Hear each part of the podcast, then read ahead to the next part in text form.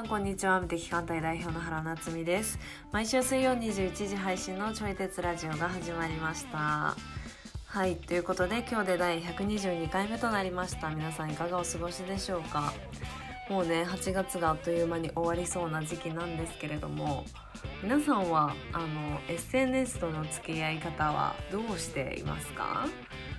最近ですね私は自分が思ってる以上に SNS からあの影響を受けることが多いなっていうことをすごく体感していてだからちょっとその影響を減らしたいからだから距離を取っていたんですけれどもなんか改めて思うんですけどなんか別になくても生きていけるんだけどっていうのをなんか本当の意味で自分の腹に落ちないとこれってちょっと手放せないようにまあなんか絶対設計されてるんですけどねなってるなあということを最近感じていて。そうだから自分にとってのどんな付き合い方がいいのかっていうことを何か自分で設けておくっていうことが必要だなあということを最近感じてます。はい。皆さんはどんなペースが良さそうですか？はい。ということで今日も今日のテーマをお話ししていきます。とやりきることで見えてくる世界。今まで全くできなかったことが使命感によってできるようになった話。人と関わることで世界が広がっていくということ。やる気が突然出てくる瞬間。人生が劇的に動くのは2つの条件が揃う時。などといった話をしております。ちょい鉄ラジオは唯一の自分に向き合うきっかけになるラジオという立ち位置で発信をしていきますので聞いてくださる皆様が何か考えるきっかけになったらと思います。そしてお相手は教育業界でご活動されております佐伯和也さんです。それでは本編スタートです。そのスマホのガジェットで、あのものすごくこう怠惰になれるガジェットもいくつかあって例えばあの仰向けに寝ててさ、はい、こうスマホ見たいって思ったら、うんうんうんまあ、手手でさ上にこうやらスマホ持っとかないといけない。そうですね、はい、そしたら腕疲れてくるし、かといって下に下ろすと首をこうへそのところまで持っていかないといけないから、これはこれで再生がしんどいみたいな。確かに、はい。そう。だからなんか、うんとね、なんだろうな、こう、ハーネスみたいな道具が売ってて、その体に取り付けて、でその体の横からこうアームが伸びてんのよね。えー、体に取り付けるんですか？あ、そうそう、なんか体のなんか、うんとね、背中に敷くのかな、なんか。えー、面白い。そうで、そういうなんか、あの道具を装着して、で、その脇からアームが伸びてて、そのアームが、アームの先っちょでスマホを持てるようになってる。掴めるようになってる。あ、へえ。そうだからそのガジェット使ったら、あの、仰向けに寝て、あの、完全にこう手がフリーな状態で、はい、あの、なんていうの？アームアームがスマホ持ってくれてるから、仰向けでずっとあのスマホとかタブレット見れるのね。はあ、はあははあ、うん。でもなんかこれってもう起き上がることめんどくさくなるよなと思うよね。あなんか、あの、手でさ、スマホ手で持ってたら、また、こう、ごろ腕が疲れてきたから体勢変えたりとかさ、はい、するから、わずかな動きがあるんやけど、うん、でもなんかそのもうアームでスマホ持ってくれるやつを導入してしまったら、もう体勢変えることすらいらなくなってしまう。確かにね。でそのままなんかふと、ね、眠ったりとか起きたりとか繰り返しながら起きたらまたスマホでさなんか動画が再生されてるみたいな。確かに。なんかすごいもう寝たきりの人と変わらない究極の態度やなと思いながら その記事を見てたんやけどなんか、はい、そういうガジェットが結構いくつかあるのね。えー、なんか便利さは便利は追求すると怠惰にもつながるなっていう、はい、あのなんかそんなふうに思ったね。はい。まあまず知って選ぶかどうかは自分が 選べばいい感じですかね。あ、そうそう。まあ、それはね、やっぱり、俺は選ばんけどっていう。でもすごいもう、怠惰になろうと思ったら、どこまでも怠惰になれるんだなって思う。いやー、ほんとでもそうですね。ねうん。確かに。でも、怠惰を生き切ったら自分のやりたいことだけにエネルギー注ぐみたいなことも起こりかねませんよね。どういうこと？なんか、怠惰になればなるほど時間が増えるじゃないですか。うんうんうん。ってなったらなんか自分がこうやりたいことにパワーを注げる。で、なんか吹っ切れるみたいな可能性もないですか、うん、ああ、なるほどね。はい、なんか、他のめんどくさいことはやらなくなっていって、はい、で、それをやらなくなった分、時間が空くと。はい。で時間が空くから、その自分がやりたいことに、ね、そ心血注げるというか、はいはいはい。みたいな？はい。うんうんうん。ああ、確かにそれはありそうやな。はい。うん、だ自分が何をしたいのかが明確になってるといいのかもな。うん、確かに確かに。うん。確かにそうですね。うん、なんかさっきのさ、違和感に気づいて、それを解消する解消しようとして、で、求めているものを具体的にすると、こう、ちゃんとそれを解決する策が、何？こう入ってくるみたいな話があったじゃない？はい。あれって、もう求めていることを明確にしてるってことは、やりたいことが明確になってるっていうふうに言い換えることもできるかなと思って。確かに。うん、やりたいことが明確になっている場合とか、まあ、求めているものが明確になっている場合は、はい、その、なんか、もうやらなくてもいい、怠惰であってもいいところと、うん、あの、怠惰になると嫌なところがしっかり区別ができてる状態。うん、あなるほどね。確かに確かに。そうですね。うん、その判判断軸を持ってますよね。うん、そうそう。だからこの判断軸がなかったら、はい、あの、なんか、あらゆるものが怠惰になってしまうような気がするのよね。確かに。それはそうですね。気をつけないといけないですね。もう仕事もやりたくないとか、はい、人付き合いもめんどいみたいな。はい、とか、なんかちょっと歩くのもめんどくさいとか、やっぱいろんなものがめんどくさいになりそうな気がするね。確かに、それはあるわ。うん、はい。しっかりやりたいことを明確にして、そのやりたいこと以外はめんどくさいでいいけど、はい、でも、やりたいことには、あの、まあ、楽しく取り組みましょうみたいな。そうですね。ね確かに。いや怠惰やりきると、怠惰な自分が嫌になって、なんか動き出すっていうのもすごいある気がします。うん、あ、それはね、ある。ね。うん。ちょっと俺の話していい？はい。さっきからしてるけど。なんかその話さ、あの、俺、なんか本本業というか、今メインでやってる活動が親子関係を扱ってるんやけど、うん、はい、あの、えっ、ー、とね、勇気がくじかれてしまった子供ってめっちゃ怠惰なんよね。すごい。へえ。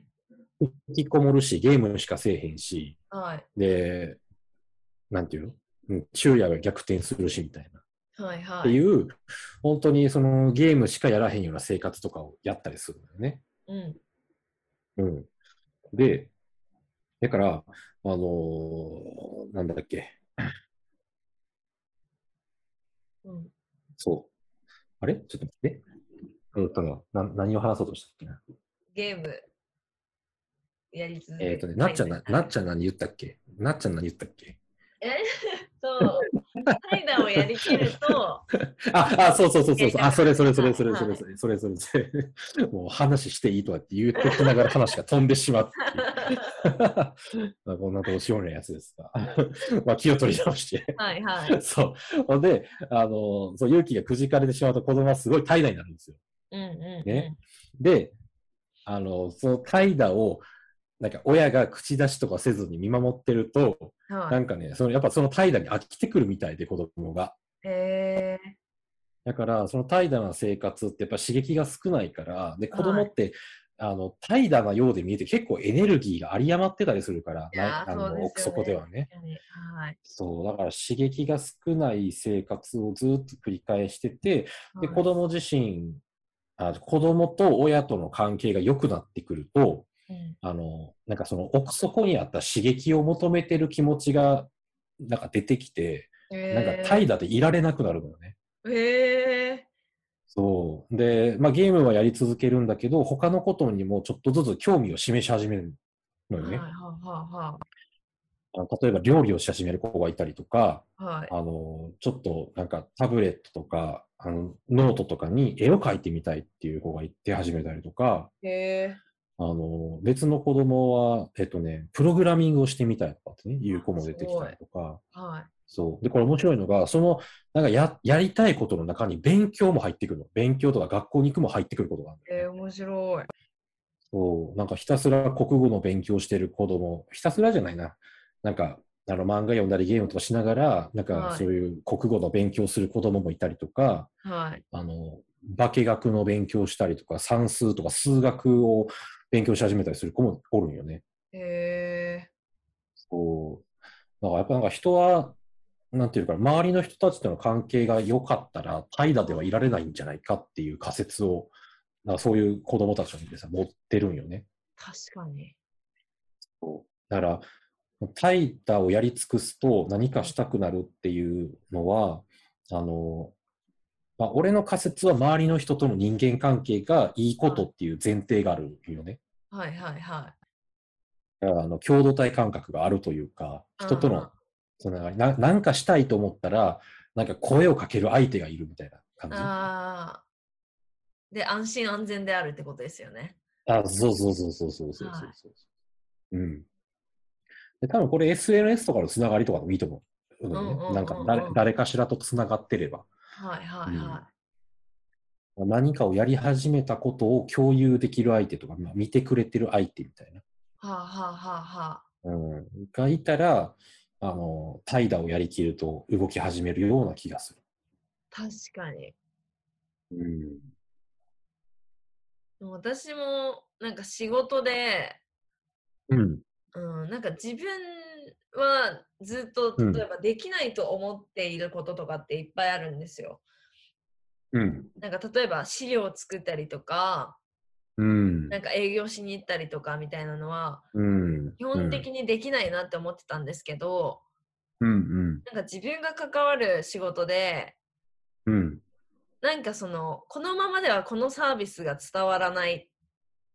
うん。うん。でも、このお客さんは資料とか多分作れないってなった時に、うんうんうん。このサービスはでも広げなければいけないってなんか私が使命感を感じすぎて、うん。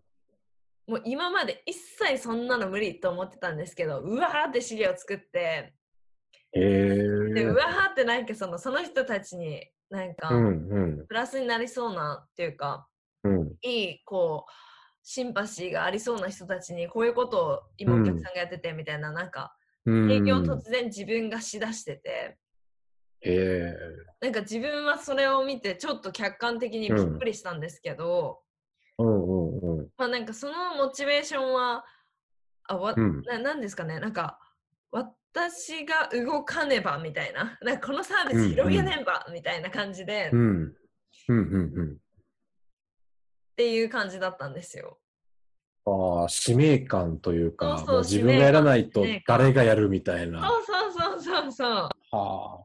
うんうんうん。でたまたまなんかそういう時期にそのなんかうん。自分と同じようなブランドをプロデュースしてるような人が、うん。なんか本当にお客さんのサービスでいいと思ったら私は営業をかけに行きますうんみたいなこと書いてあって、ほうほうあほうほう。やっていいのねと思ってなんか私もなんか いいと思った人にすごい押したりするようになったんですけどうんうん。なんかそのなんでしょうねなんうか、ん。できないって思ってたものをなんか突然超え出して、その使命感で。これを伝えれすばみたいな。そうなんかなんか自分が一番びっくりしてます本当に 自分が動いたけど、自分が一番びっくりする。そうそうそう こんな、こんなことできるんだみたいな。そうそうそうえー、あなんかーうん。それは本当最近結構びっくりしうん。たっていうか、じ自分にビビったっていうか、うんうんうん。で意外にそういうこうやっぱ使命感があって、絶対いいと思ってるから、うん。なんかその何ですかねひつながるっていうか、ご縁をいただうくん。可能性制約するっていう率はすごい高くてうん。うん。ってなるとなんかやっぱ人が介入することによって新しい動きっていうのがなんかどんどん展開されるみたいなことを見てる、見たんですよ。うん。はいはい。あこれはもう完全お客さんの分世界世界線なんですけど、うん、なんかあれ？人と関わるってなんかもっとポジティブなのかもってすごい思って。うんうんうんうん、別にネガティブとは考えてなかったですけど、うん、でもなんかその、価値観というか何かガッシャンコした時のパワーってなんかすごいなっていうのをすごい見て。うん、はあ。はあはあはあ。ってなったらなんか自分もなんかこれ大切とか、うん、これは大事にしたいとかこういうことやりたいっていうのはなんかもっとこう発信していきたいなって思いました、うん、なんかそうお客さんを見て思いました、いやなんかお客さんから学ぶことあるよねはい本当に。うんうんうん。うんいやなんか今あのの話聞いて、その、はい、ね、なんかいろいろ思う、思うことがわっといろいろ出てきたんやけど、はい。あの、ね、なんかその自分の、なんか、まあ、やる気が、なんていうか、すごいこう出てくる瞬間みたいな。うん。で、うんとね、このちょうど、ちょうど先月それを感じたのよね。えー、で、あの、大樹さんいるじゃない、大樹さん。大樹さんの、あの、最近本出し合ったよね。コーチング道の作り方っていう本を出し合って、その出版記念講演会が、ちょうど俺の誕生日の7月24に、札幌でやるっていう。はい、え、何それ、運命じゃないですか？そう、そう。同じ北海道だと思ってね。はい。まあでもちょっと余談やけど、あの札幌に行くより実は東京の方が近いっていうのはあるんですあ、そうなんですね。あの、所要時間がね、東京の方が1時間ぐらい短いの。そうだから一応東京の近いんやけど、はい、でもなんか、やっぱ同じ北海道だってなったら、なんかちょっと近いみたいな錯覚を起こすんよね。いや、わかります。私もそう見えてますし。そう、そう。でも距離はめちゃくちゃあるの、本当に。はあはあ、あの東京、名古屋間ぐらいあるから。はあ、結構、はいはい。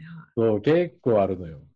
で、まあ、それで、あの、あ、これはグッドタイミングじゃんと思って、はい、で、あの、札幌までね、電車で行ったわけですよ。はい。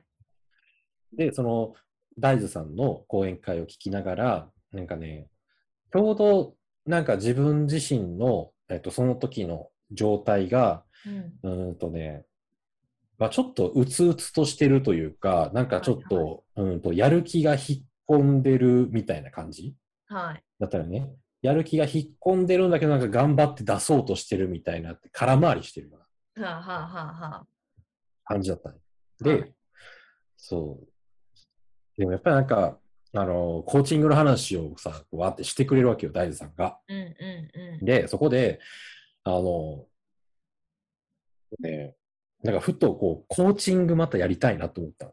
ほうほうほうままたやりたいっていうか、そのコーチングを実は1年間ぐらい休んでたんよね。へで、まあ、やりたくないっていうわけではなかったんやけど、はい、あの今、俺がその主催してる親のためのコミュニケーション講座ベースっていうのがあって、はい、で、そのベースの中で今まではコーチングをしてた。はい、参加者向けに。うん、そう。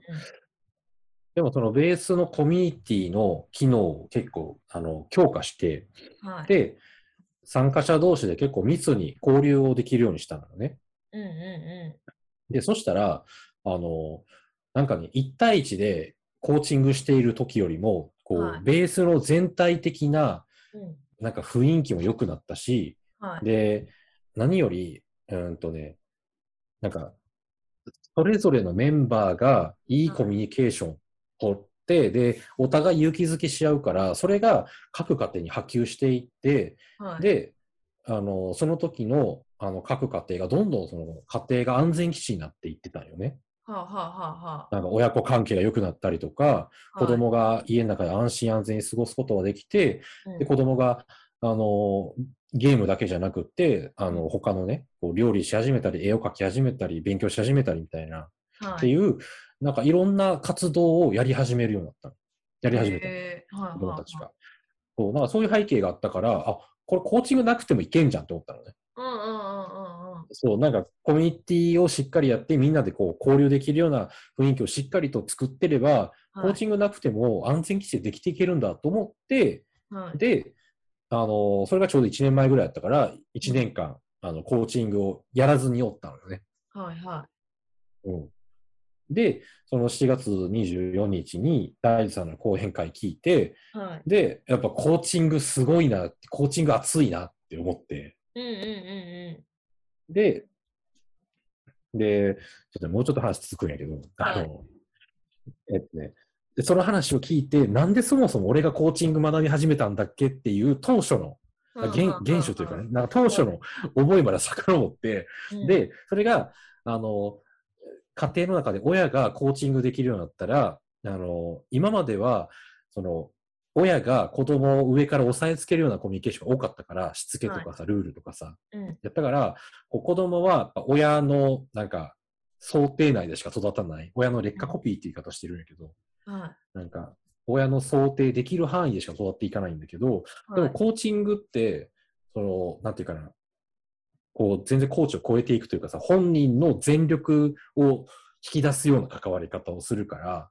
はい、だからもし親がコーチングできたら、その子供が親を超えることができるなって思って、はい。で、コーチング必要じゃんと思ってコーチング学び始めたっていうのが最初の思いやったよね。うんうんうんうん。それをその講演会に行った時にふっとこう出てきて、はい。あ、そうだ、コーチングってこういう思いのためにやってたんだと思って、うん。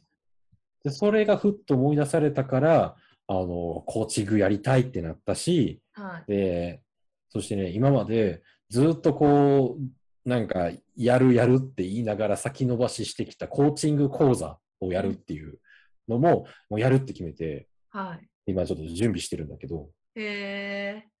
そう。だから今、そのコーチングに対してね、結構燃えてる状態だよね。へえ。そう。だから、ふとした瞬間にこういう、なんていうの、やる気ってものすごい上がる時があるんだなって思う。確かに。うん。話が長くなりました。はい。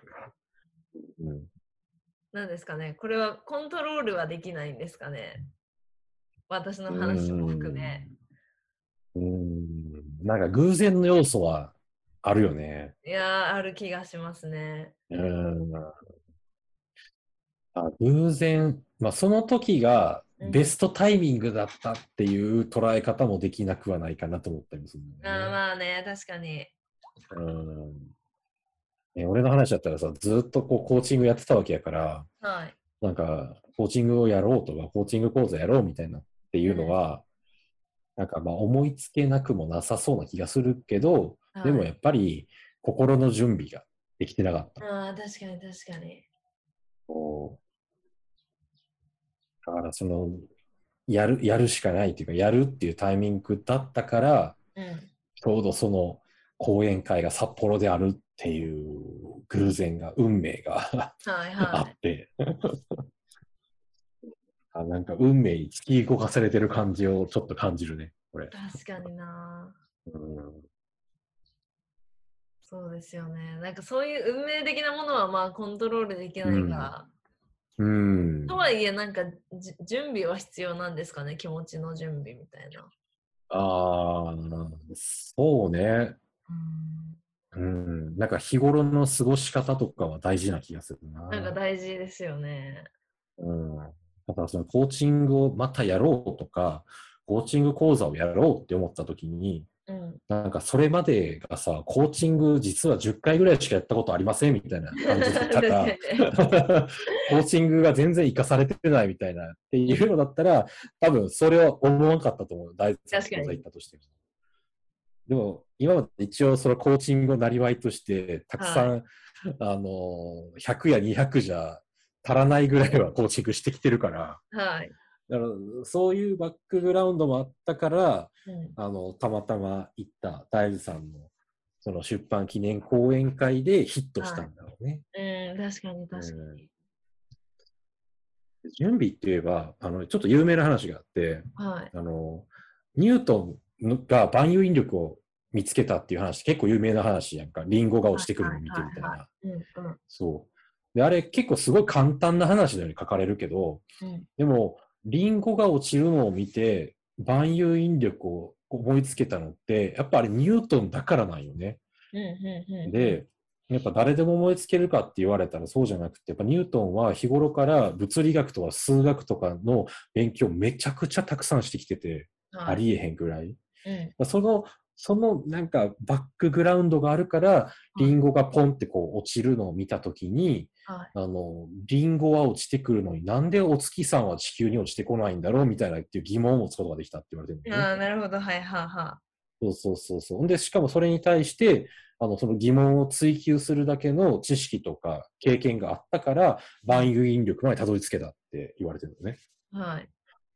そのバックグラウンドがなかったら多分リンゴ落ちたとしても何も感じることはなかっただろうし、うん、あの、なんでお月さんが落ちてこないんだろうっていう疑問を仮に持てたとしても、はい、でも、それをなんか持ち続けて疑問を追求するだけの知識がなかったら多分追求はせえへんかったと思うよね。確かに。うん。だからそれもやっぱりそれまでの準備があって、はい、で、リンゴが落ちるっていうなんか発火点みたいな、はいはいはい、あの出来事があって、で、そこからこうバーンってこう爆発するみたいな。はい。うんうんうん。準備ときっかけがあると、確かに。開くみたいな感じなのかしら。うん。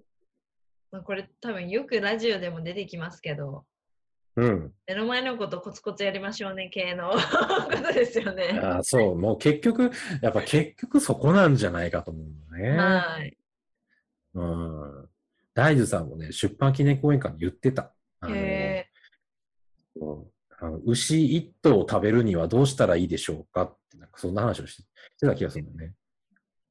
そうで、牛一頭さ、丸々食べようと思ったら、うん、あの、俺らは一口ずつしか食べられへんよねっていう話。うんうんうんうん。うん。だからその日食べる分だけを焼いて食べる。はい、みたいな調理して食べるみたいな。で、食べきられへん分は何かしらうまいこと保存しとくしかないのね。はあはあはあ。うん、だから大豆さんが会社員時代に上司から怒られた話があって、はい。で、なんかすごい仕事が忙しくてバタバタしてたのって。うんうんうん、でそしたら、その大豆さんが上司から、バタバタするなって、お前は腕が2本しかないんだぞって怒られたんだって。へえ、はあ、はあはあ。だからもう腕2本しかないから、腕、その腕2本を使ってできることを順番にこなしていくしかないんだと。どんだけ仕事が膨大にあったとしてもね。そう。そう。だからなんか考えたら当たり前なんやけど、ついついなんかいろんなことを同時にやろうとしたりとかさ。いやー、わかるなはいはい、で、片付けようとしたりして、でそのコツコツやることをなんかやめてしまうというかね、忘れてしまう。はいはい、なんか、そんな気がするね。確かに。うん。うん、コツコツ大事。そう、コツコツやることしかできないんだと思う、きっと。確かに。うん、確かにって感じですね、本当に。そうそうそう。あの、今ちょうどさ、オリンピックやってる、まだやってるよね、オリンピックって。はい。やってるよね。はい。うん。あの、オリンピックのさ、選手たちも、きっとあの人たちもコツコツしてきたと思うよね。確かに。なんか、生まれながらの才能とかっていうよりは、はい。なんか、まあ、始めるのが早かったってもあると思うけど、でも、始めるのが早かったからこそ、あの、20代、20歳前後とかでも、なんか、やっぱ14、5年とかっていう時間があるわけで、はい。で、その14、5年とかをかけてずっとコツコツし続けてきたからこその、はい、あの、オリンピックの舞台に立つみたいな話があるんじゃないかなと思って。うんうんうんうん。ね、今現在だけ見てたらすごいってなるけど、はい、でもやっぱその、すごいの背景とか、その経緯まで想像すると、絶対こう、ずっとなんかコツコツやり続けてきたっていう背景があると思うんだよね。確かに。うん。でしかもさ、この、えー、っとね、ちょっと関連した話で、えー、っとね、メンタリスト DAIGO さんが言ってたのかな、多分。えー、っとね、なんかそのスポーツとか音楽とか、なんか練習を必要とするもの。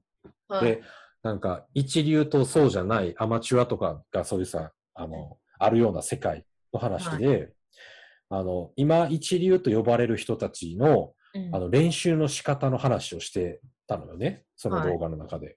はい、で、うん、その一流の人たちが、もう一流になった後の練習方法じゃなくて、はい、あの、まだやり始めたばっかりの素人の段階で、はい、あの、最初の方に何の練習、どんな練習をしてたかっていう話を紹介してくれてたの。ほうほうほう。うん。で、そういうなんかプロの人たち、一流の人たちの一番最初の練習って案外1日15分とかしか練習してなかったのって。へえ。なんかプロの練習ってやっぱりさ、なこう、何時間も5時間とかさ。してそう、してそうなイメージでした。ね、めっちゃや、で、しかも、その練習内容もすごいハードで、はい。なんか、もう全力を出さないといけないみたいな。うんうんうんうん、っていうような練習を想像してたけど、でも、やっぱ一番最初は15分ぐらいですごい短くて、しかも飽きたりとか疲れたらすぐやめるみたいな練習方法だったのって。へだからそれでも、あの、なんかそれぐらいの負荷だったから、うん、あの、なんていうか、嫌にならなかったし、しんどいとも思わなかった。なるほど。で、しかも、それを教えてくれる先生とか、その周りにいる親たちも、すごいすごいって言ってくるわけよね。そういう練習をしたりとかさ、したら。まあ、なんか、こう、褒めてくれる人が多かったから、練習自体が楽しくなっていくのよね。ああ。そう。だから最初15分なんやけど、それがいつの間か20分とかなってて、はい、で、20分を続けていったらいつの間か30分なっててみたいなっていうふうに、ん、なんかいろいろこう、紆余曲折ありながらも、ちょっとずつ、あの、時間、練習のする時間が伸びていったりとか、はい、ちょっとこう、ハードな練習にも耐えれるようになっていったりとか、していった。はい、で、その結果が、あの、一流とかオリンピックに出るみたいな。はいはいはい。っていうのにつながってくるんだみたいな話だったよね。はい。だから、この、結果だけを見てしまうと、はい、なんかその、才能だとかさ、なんかすごいハードな練習をずっとやり続けてきたんでしょみたいな、頑張ってきたんでしょみたいな感じだけど、うん、でも結局、そういうプロとか一流の人たちとかも、元をたどればずっとコツコツやり続けてきただけなんじゃないかって思うよね。確かに。うん。で、たまたまそれ、自分の才能をさ、こうずっと伸ばし続けてきた、やりたいことやってさ。うん。うん。だから結局何するにしてもコツコツ長い時間かけて取り組み続けることっていうのは、他の人が追随できないところまできっとなんか俺たちを運んでくれるんだと思う。いやそうですね、そうですね。そしてね、難しいことばっかりしなくても全然いいんじゃないかと思う。確かに。うん。かがだったでしょうか？私たちが話しているのは答えでもなくてただのテーマを投げている感じなので皆様が哲学するきっかけになったら幸いです。そしてこちらのラジオではお便りを募集しております。私原と和也さんへの質問やご意見などお待ちしております。フォームがありますのでそちらから送信してください。それでは来週も水曜21時にお会いできることを楽しみにしております。ではさようなら。